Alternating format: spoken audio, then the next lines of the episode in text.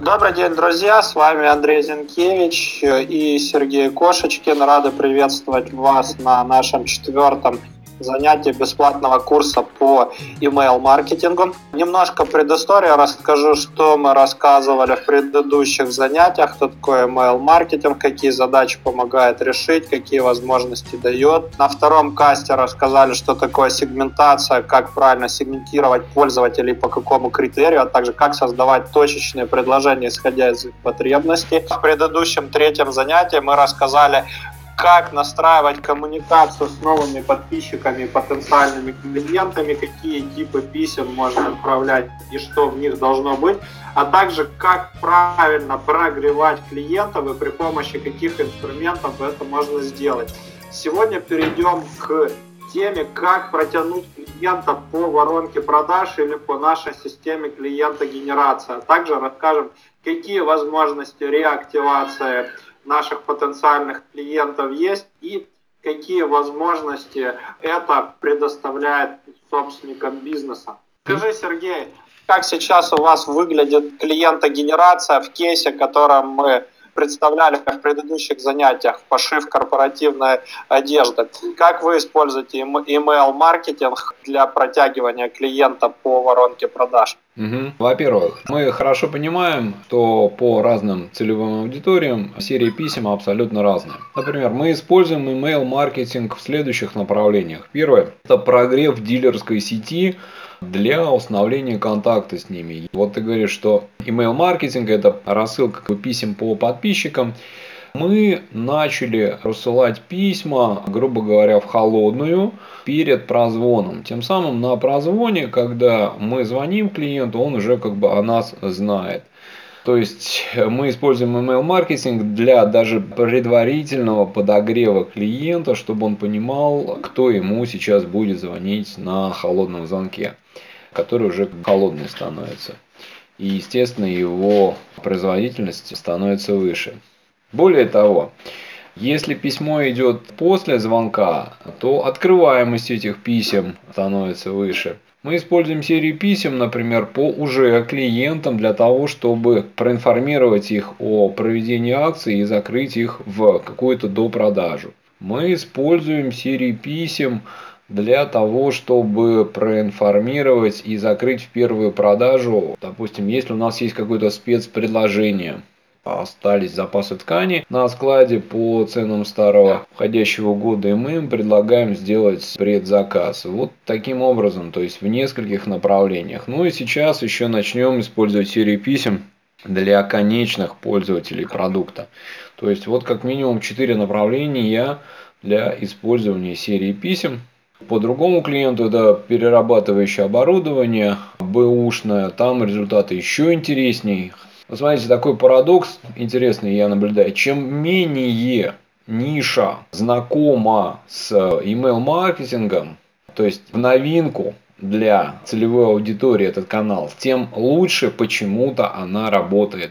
Ну, то есть он не заезженный и так далее не убитый, да, не прожженный. Ну, вспомните, представьте, что э, email первые годы, когда он появился, когда это было, это конец 90-х, наверное, да, вы практически читали все письма. Также и клиенты. Допустим, слушатели могут думать, да наши клиенты не читают имейлы. Так, если вы их научите читать имейлы, у вас будет потрясающе высокая открываемость этих писем. Потому что на начальном этапе, вот вспомните, как вы ваши взаимоотношения с имейлом, вы сначала читали все письма, а сейчас в лучшем случае 2% из тех, которые вам приходят. Что я могу сказать из своего опыта имейл-маркетинга. Угу. Идем дальше. Хорошо. Спасибо тебе за расшифровку. Я расскажу несколько важных вещей, вот, которые мы должны помнить, используя email-маркетинг для клиента генерации. Первое, что мы всегда должны помнить, это учитывать жизненный цикл. Чем дольше наш цикл сделки, чем дольше оттягивается принятие решений, тем больше должно быть писем внутри вашей цепочки. Я рекомендую примерно использовать следующую пропорцию. На каждые 4 прогревающих письма, то есть письма, в которых содержится полезный контент для клиента, на каждые четыре таких письма приходится одно письмо с предложением. Но поймите правильно, с предложением не продажи, а с предложением выполнения целевого действия, которое будет клиента двигать дальше по воронке продаж. Соответственно, если у вас, например, B2B сектор с дорогими сделками, то мы не сможем продать при помощи имейла, совершить продажу, да, и подписать какой-то дорогостоящий контракт. Поэтому мы должны дробить действия в воронке продаж и, допустим, клиента замыкать на встречу, на получение каких-то дополнительных материалов, возможно, проектных спецификаций и так далее. То есть мы дробим нашу воронку продаж и клиента стараемся все время продвинуть по ней, подтолкнуть к целевому действию. Вот это важно помнить. И, соответственно, какую структуру писем я рекомендую использовать? Первая неделя, скажем так, максимальная концентрация касаний. То есть первую неделю, в зависимости, конечно, от целевой аудитории, на которую вы будете отправлять эти письма, может приходиться 2-3 письма. Да? Потом с последующими неделями частота касаний будет уменьшаться. Но вот первая неделя, может быть и 4 письма, да, в зависимости, конечно, от типа вашего бизнеса, вы с клиентом постараетесь коммуницировать с самого начала. То есть вы представляетесь, вы определяете его потребности, вы стараетесь сегментировать и потом отправляете ему уже какой-то полезный контент. Потом частота это будет падать. Но цепочка писем должна работать до того момента, пока не заканчивается наш среднестатистический цикл сделки.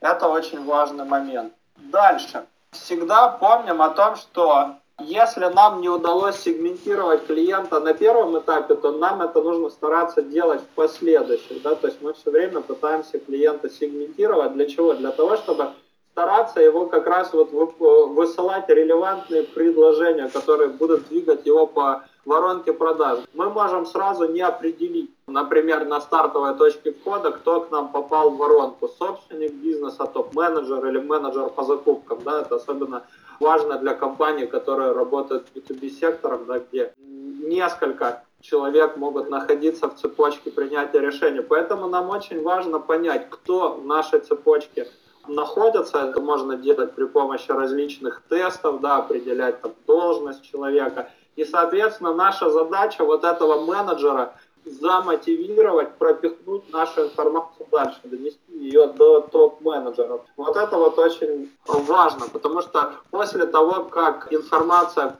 поступает к топ-менеджеру, там запускается совершенно другая цепочка писем. Вот это основные вещи, которые нужно помнить в клиентогенерации. Это мы уже идем затрагиваем такую совсем сложную тему, как автоматизация маркетинга. Ее мало кто использует на русскоязычном пространстве. И еще отдельный эпизод, который заслуживает внимания, это то, что при помощи email-маркетинга мы постоянно можем реактивировать нашего пользователя и делать э, до продажи. Да, это особенно касается B2C сектора. Например, клиент у нас что-то заказал, мы можем ему отправить письмо благодарностью за то, что он совершил сделку, попросить у него отзыв и предложить ему, например, сертификат на покупку в нашем магазине, который действует в течение недели, или дополнительную скидку.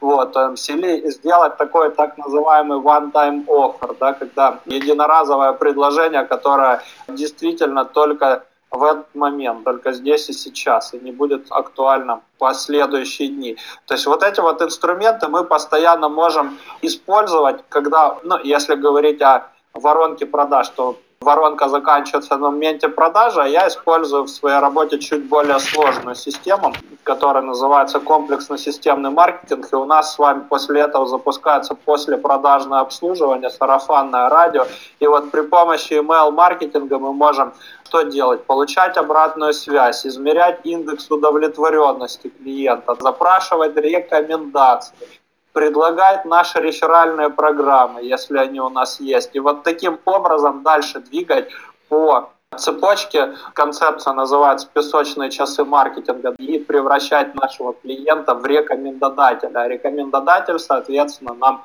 приводит новый, новый целевой трафик, новых потенциальных клиентов, которые опять попадают в нашу систему клиента генерации. Добавишь что-то, Сергей? Да. Начнем с конца, с последней фразы. Вот этот блок тоже в модели продаж, про который ты говорил, это коммуникация с клиентом после того, как ему совершена продажа. Он называется аккаунт менеджмент. И по статистике мы попробуем тоже показать свою статистику. Привлечение клиентов, то есть лидген, можно осуществлять и из этой базы с просьбой клиентов дать рекомендацию, то есть продавая им то раз вам все нравится, чтобы вам не дать контакты других потенциальных клиентов. А вытаскивая или получая, проще сказать, лучше сказать, из них отзывы, которые являются, так сказать, social proof, э, это социальное доказательство, которые являются продающим элементом. И вообще эта тема аккаунт менеджмент, да, она в российской практике неизвестна, потому что до продажи, дополнительной продажи, это совсем не ключевой элемент аккаунт менеджмента. Ключевой элемент аккаунт менеджмента – это развитие вашего клиента. И вот здесь вот нужна целая образовательная программа, как развивать вашего клиента. Я говорю сейчас о B2B рынке, например, как развивать вашего дилера – для того, чтобы он развивал свой бизнес, для того, чтобы он все больше и больше закупал у вас продуктов. Это фактически такая программа обучения или, если хотите, коучинга ваших дилеров про аккаунт менеджмент. И, естественно, если у вас дилерская сеть, то делать это с помощью серии писем очень и очень удобно. В частности, мы планируем элементы нашей системы продаж, наши наработки по скриптам продаж, корпоративная книга продаж, наши наработки по CRM, наши наработки по в том числе email маркетингу, транслировать на дилерскую сеть, тем самым как бы обучая ее. Вот это то самое свойство email маркетинга, то самая характеристика, когда можно как бы обучать. И что касается, допустим, там говорили про 4 касания. Когда а, в течение недели они могут быть сделаны, например, к вам пришел лид, он зашел в интернет-магазин, он зашел в корзину, а потом или где-то еще ставил заявку, а потом почему-то не купил. Естественно, лид, пришедший по этому каналу и совершивший такие-то действия, идентифицируется как горячий, как красный. Ему в в соответствии с этой классификацией должно быть сделано не меньше там 4-5 касаний в течение самого кратчайшего времени, то есть в течение 2-3 дней, в крайнем случае недели, в зависимости действительно от того, какой цикл сделки, то есть его нужно срочно сжимать. И если вы делаете рассылку по зеленым лидам, то эти 4 касания, естественно, они растягиваются я бы там, допустим, по дилерской сети, я бы, наверное, 4 касания растянул все-таки аж на 2 недели. Нужно понимать, что плотность касания соответствует а. типу класса клиента, б. циклу принятия решения. Андрей? Спасибо. Смотри, что еще хочу рассказать в рамках этого занятия. Хочу рассказать о том, как можно реактивировать пользователей. Вот часто сталкиваются с этой проблемой те компании или те бизнесы, которым не удалось сегментировать аудиторию, и их предложение отправляется по формату все для всех, когда мы стараемся удовлетворить все сегменты нашей целевой аудитории. На предыдущих занятиях мы говорили, почему это плохо и почему это не результативно. Я здесь упомяну о таком факторе, что когда целевая аудитория видит, что контент, отправляемый в письмах или предложения, отправляемые в письмах, нерелевантны их потребностям, происходит так называемое естественное вымирание базы. Ну, люди начинают терять интерес и думать, ну, это не про меня, да, здесь мне полезно, и, соответственно, перестают открывать письма, а потом превращаются в так называемую категорию мертвых душ, тех людей, которые вообще перестают читать рассылку, которую вы присылаете. Поэтому что можно делать в таком случае, если вы столкнулись с такой проблемой? Можно делать постоянную реактивацию клиентов, то есть постоянно искать новые способы их заинтересовать и вывести на коммуникацию. Каким образом это можно делать? Да? Можно делать, добавлять новые лид-магниты, о которых мы говорили на предыдущих уроках. То есть можно отправлять дополнительные электронные книги, кейс-стади, презентации, предложения, да, которые будут будут затрагивать какую-то новую проблему, и мы тем самым образом будем стараться сегментировать пользователя. Ага, кликнул на лигмодник, перешел, да, скачал, соответственно, он там относится к этой категории. Не кликнул, да, проходит какое-то время, мы отправляем ему новое предложение, то есть таким образом стараемся вывести клиента на какую-то коммуникацию и делаем это до тех пор, безусловно, пока не исчерпаем все наши возможности или пока клиент не поднимет руку и не скажет, да, я представитель этого сегмента. Что еще можем делать? Да, можем делать вот такие предложения, которые будут также сегментировать клиента, либо вызывать на коммуникацию. В зависимости от типа бизнеса, да, мы можем предлагать бесплатную консультацию или бесплатную презентацию продукта или услуги. Безусловно, на консультации мы можем уже определить основные проблемы клиента и понять, как с ним двигаться дальше. Таким образом, да, мы постоянно клиента можем вести до того момента, пока не поймем, какому сегменту он принадлежит, какая потребность у него есть, какие проблемы у него есть. И самое главное, вот что это дает, это все можно настроить в автоматизированном режиме, да, то есть участие человеческого фактора – будет не нужно. Давай подведем итоги, о чем мы сегодня поговорили. Мы рассказали, как протягивать клиента по системе клиентогенерации, что для этого нужно, как правильно учитывать жизненный цикл и подстраивать под жизненный цикл цепочку продаж. Рассказали о том, какие подогревающие письма могут быть, о возможностях автоматизации email-маркетинга в зависимости от типов бизнеса. Ну и э, поговорили о том, как можно реактивировать пользователей до тех пор, пока мы не поймем, к какому они относятся, да, либо окончательно не сделаем вывод, что этот клиент попал в категорию мертвых душ. Если вам понравился наш контент, то ставьте лайк, подписывайтесь на наши видеоканалы. А завтра мы расскажем вам о том, как измерять KPI в email маркетинге, какие KPI существуют, на какие цифры стоит обращать внимание и как понять окупаемость email маркетинга.